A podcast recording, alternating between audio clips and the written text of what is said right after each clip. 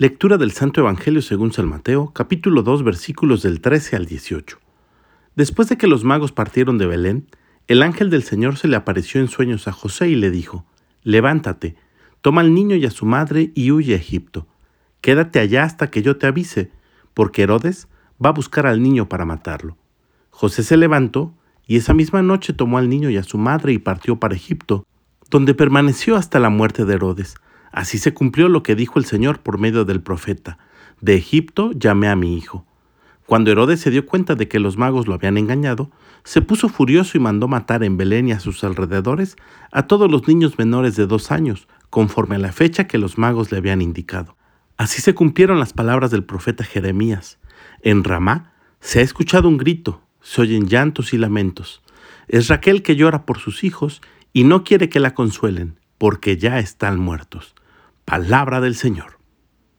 El día de hoy celebramos en la iglesia la fiesta de los santos inocentes. Un grupo aproximado de entre 20 y 30 niños menores de dos años que por el enojo y los celos de Herodes mueren no solamente por Jesús, sino en su lugar. Y por ello la iglesia los reconoce no solamente como santos, sino inclusive como mártires. Y es importante recordar que este acontecimiento está recogido por algunos de los historiadores de la época de Jesús es decir, es un acontecimiento real. Pero este texto también nos enseña la prestancia que tiene José para dos cosas, saber escuchar e interpretar la palabra de Dios que recibe en sueños a través de un ángel y ejecutarla de manera inmediata.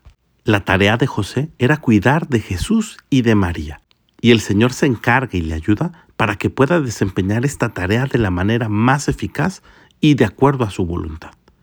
Y nosotros también tenemos una tarea que realizar en esta vida. Hemos sido dotados de dones y de talentos, igual que José. Y de la misma manera que le hablaba a José, también a través de los acontecimientos del día a día, el Señor nos hace conocer su voluntad. Y el que cumple su voluntad no se equivoca, porque el error no cabe en Dios.